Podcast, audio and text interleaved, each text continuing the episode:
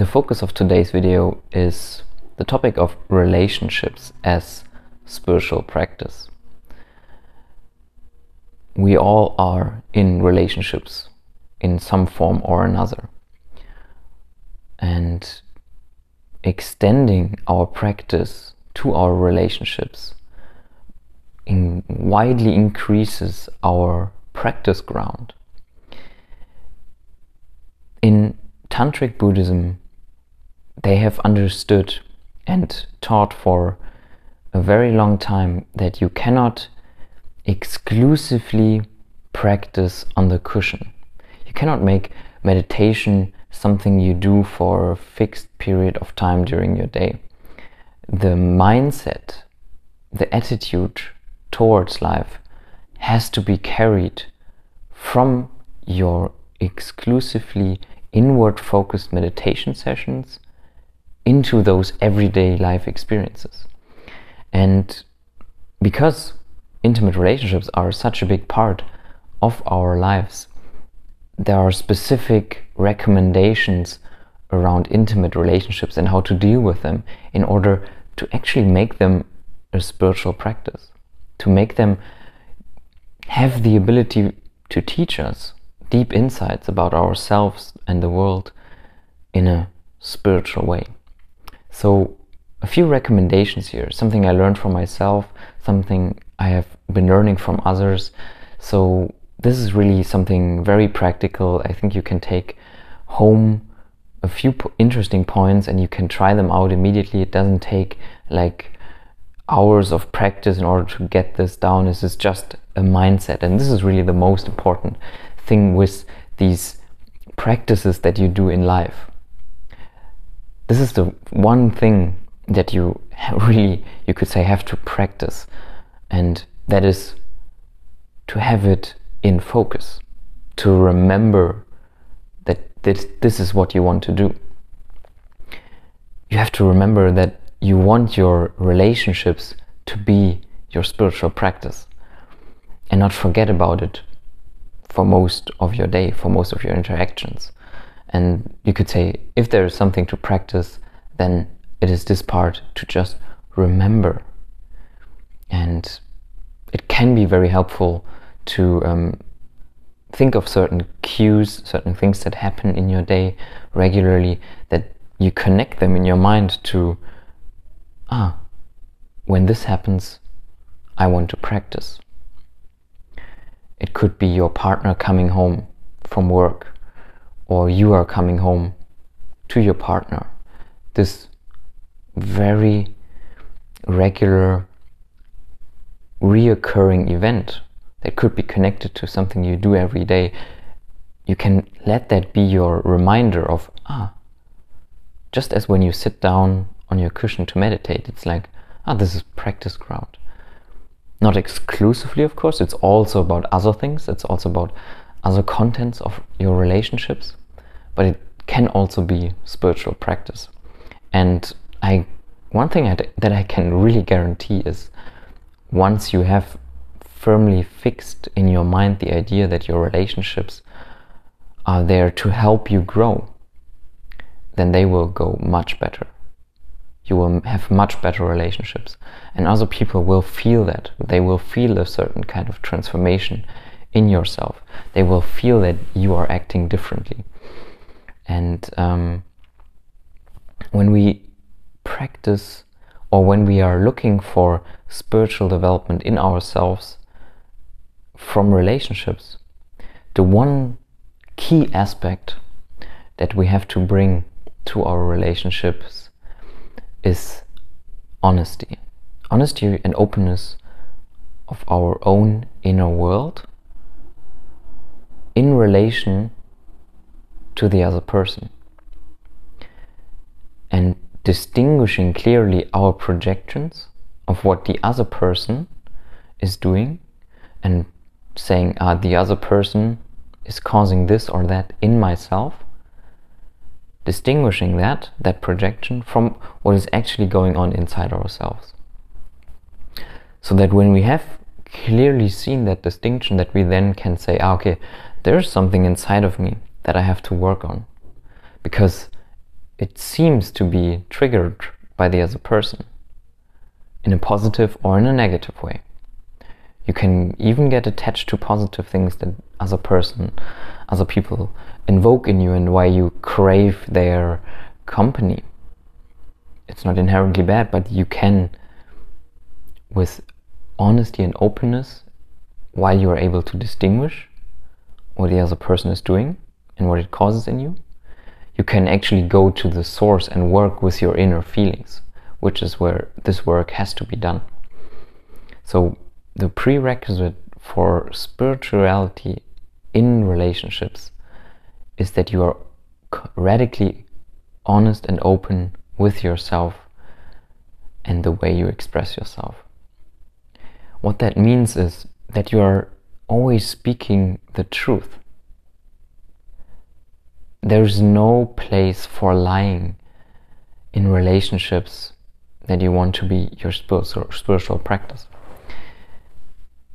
Lying to another person makes you blind to that which you really have to face if you want to grow. It makes you blind to your own inner world. That's through that lie you're avoiding to face. That's the hard part of the practice.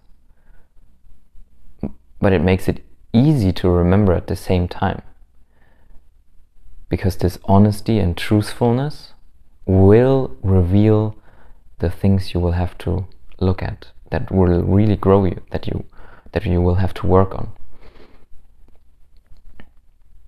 And it in, in subtle and always interesting, very detailed ways, it will give you great insight about how you construct conceptualizations, stories in your mind on the basis of what you feel. In relationships, feeling are really one of the most subtle starting grounds of all of the interactions that are going on. Even though we, we may think that it's more about the content of what we are saying, most of the time they are grounded in what we want to feel or what we don't want to feel, or what we want to see and what we don't want to see in ourselves or the other person, and also including what we believe about the relationship, what we think this relationship that you are dealing with should be about. And then you behave in certain ways to accommodate that feeling and keep it the way it is, or change it if it's not the way you think it should be. So, the insights, the spiritual insights that grow you the most when you are really aware to your inner feelings in regards or in the context of relationships are those very subtle motivations that drive your your behavior and identifying that being receptive to that that is um, where the juice of this practice lies you see there there is always in relationships the potential for conflict. But when you approach it from the spiritual point of view, you immediately become aware, once you're familiar with it, you become aware of what the root cause of conflict is. And once you are aware of that root cause, you can eliminate it. That's really beautiful. It's the connection between what you feel but don't want to feel and the story you spin around that feeling.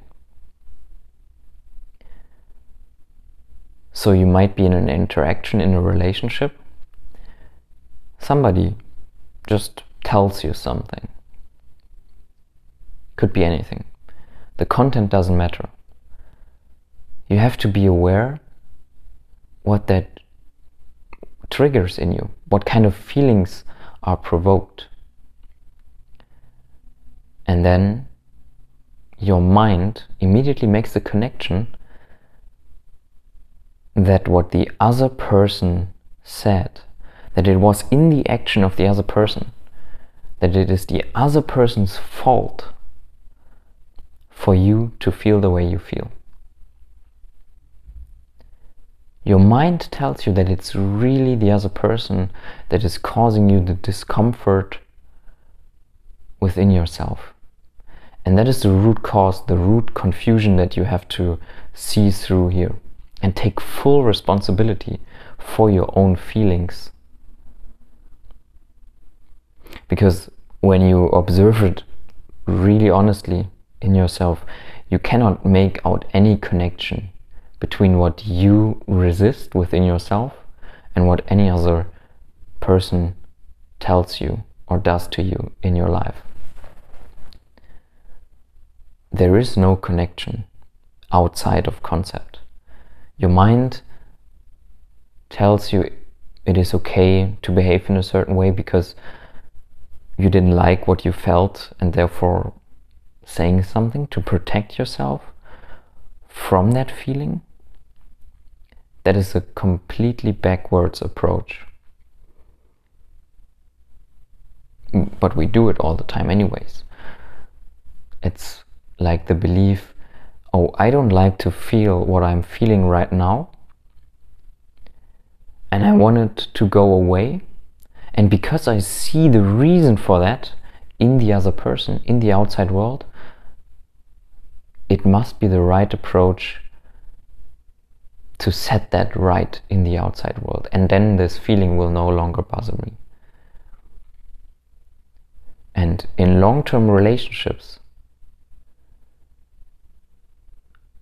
if the root, this root cause isn't fixed, the same problems occur over and over again just because the ones in the relationship weren't able to deal with the root cause and are always projecting the cause outwards, looking for outward fixes, looking for debates, for being right, for um, teaching the other one the right way of seeing things, and um, that is never going to work because that feeling that you don't like is has some completely different reason for being there.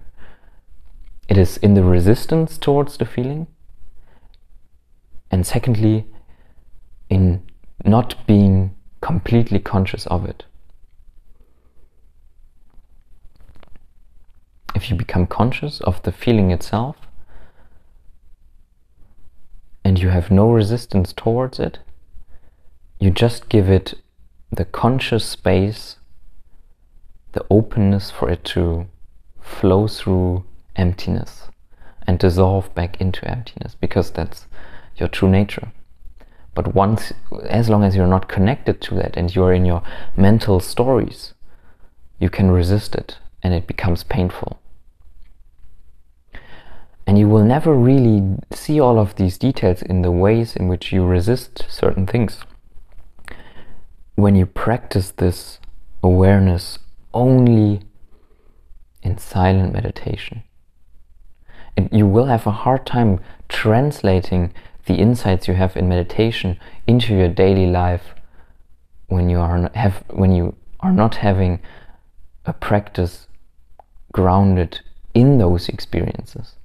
During when they happen? Like instantly.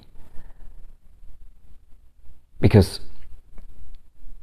in on the cushion you have other challenges that you are facing. You have other things while they are still great and give you great benefit and insight, they are not going to easily translate 100% onto other life circumstances and experiences.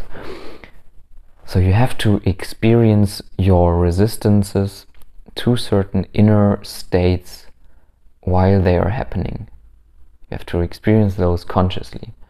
And the only way to do that is through this all day practice, and in this specific case, in interactions with other people, whether that's your intimate relationship or with coworkers or with friends, family, it doesn't really matter.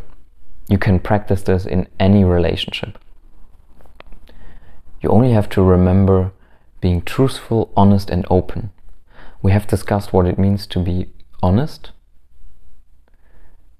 We have seen now that like you have to be brutally honest with your own inner states and seeing that there is no connection between what the other person actually is saying or doing and how you are able to deal with your inner feelings. Because the story will always be a little bit different but the problem you have with your own inner states will always be the same if you are not correcting them. So this inner conflict will cause seemingly outside conflicts over and over again if they are not fixed. So you have to be honest with that. Truthfulness comes from that honesty.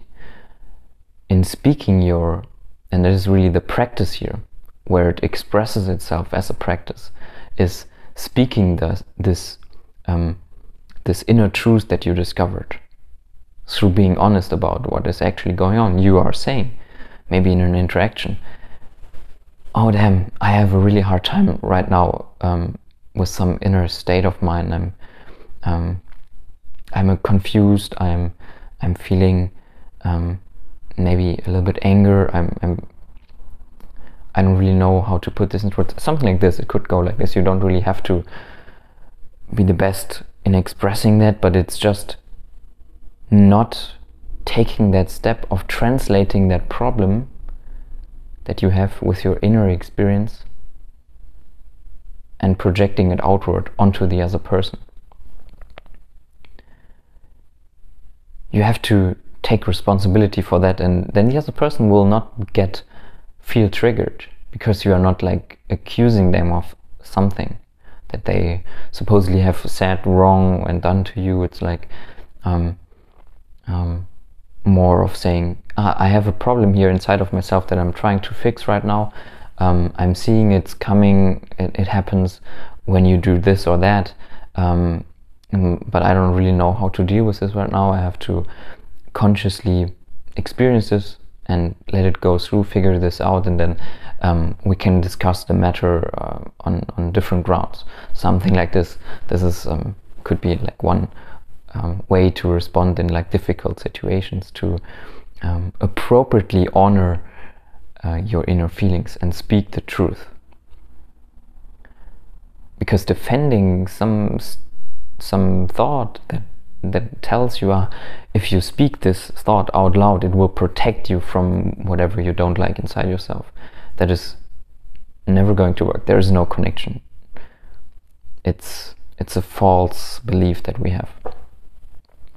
And you don't have to believe this. Just experience it yourself over and over again when you're conscious of what is happening in your emotional inner self in relationships you will come to that same conclusion. Um, and then openness. Openness is slightly different from honesty or truthfulness. It means in that case of relationships being open to not knowing what what this relationship will develop into. To not knowing the outcome. Because we don't know it but we always think we want to influence it we want it to go our way we want it to go a certain way. We want it we want to be certain about the future. And we have a hard time accepting that we never know the future. So openness means being open that way that whatever may happen can happen. Based on you speaking the truth and being honest about your inner state to yourself and the other person. So that whatever comes from speaking your truth you're open to that. But then also letting um, the person the people in your relationships in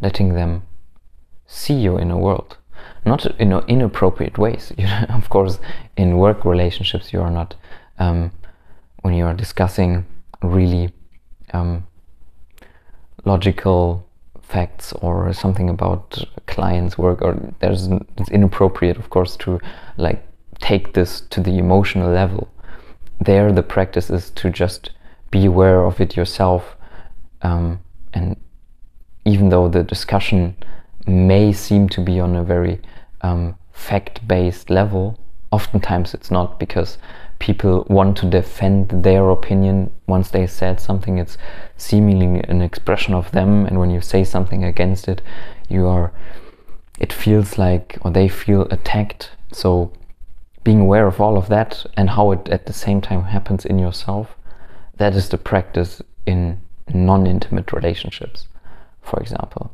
And you only speak of probably of like emotional states in those circumstances um, rarely because sometimes they are not appropriate. But in intimate relationships especially um, you want to be completely open about your inner state. Otherwise um, the intimate relationship really lacks the depth. There can be no connection based on facts you have to be you have to let the other person in on what is going on inside yourself. And then the other person can really um, be either on the same path be on the same developmental um, or have the same interest to develop themselves and to, to have these insights. But even if they don't and maybe not to the same extent as you um, they can reflect back to you how they perceive the situation inside of themselves because you have allowed yourself to be open and to open up and that allows the other person to do the same which can have a really beautiful dynamic because um, you will discover that actually the problem um, or the discussions usually and the arguments you may have are um, yeah rooted in something else than something in the outside world which is usually discussed. Um, and then there is the distinction between um, people who are actively closed and actively open. Um, and really, this practice, if you are um, faced with someone who is really closed as a as a general approach to their life and many people are um, then you will have a difficult time with this practice. And you will notice this after several times when maybe you have opened up um, without forcing any interpretation or worldview onto the other person. You may come to the conclusion that this relationship is not to your benefit. And so the logical result would be to say, I have to get out of this relationship. It's not going to work in the long run. It's not going to um, be my spiritual practice ground. Um, so I will look for people who are more open. They don't have to be specifically spiritual. But openness is an attitude towards life. And openness manifests as the willingness to change what you believe. Openness is the willingness to embrace new information and not um, defend, overly defend certain views just for the sake of it and and this is of course a, a spectrum. Like from close to openness there is um, people are always somewhere on that spectrum. And being too, you can also be too open where anything new you hear you are not really able to integrate and reflect upon what you know you just adopt without um, serious contemplation. So it would be way too open and kind of um, um, the danger there is to uh, adopt any kind of um, quack theory, what you believe in, and um, change your beliefs constantly, not being grounded in your experience. But then on the other end of the spectrum, and that is really where this practice can be difficult, is when you are completely closed or your partner is completely, mostly closed. Like nobody's completely closed, but um, the typical reaction of a closed person in a relationship is to, whenever a conflict arises, whenever something uncomfortable happens, is to not look for a way to grow out of this, but the habitual reaction will be to somehow retract back into safe behavior, into something that you have experienced previously that can be even very childish behavior, very unreflected, very um, fear based um, reaction, very, very um, um, insecure behavior, so that you are protected from whatever you do not know because you, in order to transcend certain difficult situations and grow from challenges, you have to embrace the openness. You have to say, ah, I don't know what I will learn from this. I don't know which person I will be when I'm through this. And so close people shy all of that and they don't want to be open. They want to have this, they have this fear based attachment to knowing what things will be, be like. And it is not very practical, it is not very helpful uh, in order to develop yourself as a person throughout your life. If you feel you're kind of a closed person, then it would be the first aspect to work on. To open your mind, to see challenges as something that can grow you, and not every time something um, challenging happens, happens you um, you go back to what you safely know, and you act out behavior that feels very safe to you. So that is one of the things you can look out for if the relationship you're in can work as a practice ground for spirituality. Um, I hope this gave you good insight for this kind of tantric practice in uh, relationships the only thing really you have to do is to remember that this is the thing you want to do, not forgetting that you want to practice in daily life and make intimate relationships, especially your practice ground for spirituality. And then once you have really that in and you say, ah, this is as important as my meditation sessions where I sit down to meditate and go inwards then you can say, ah, based on the three principles of truthfulness, honesty, and openness, I'm going to practice within the context of my relationships.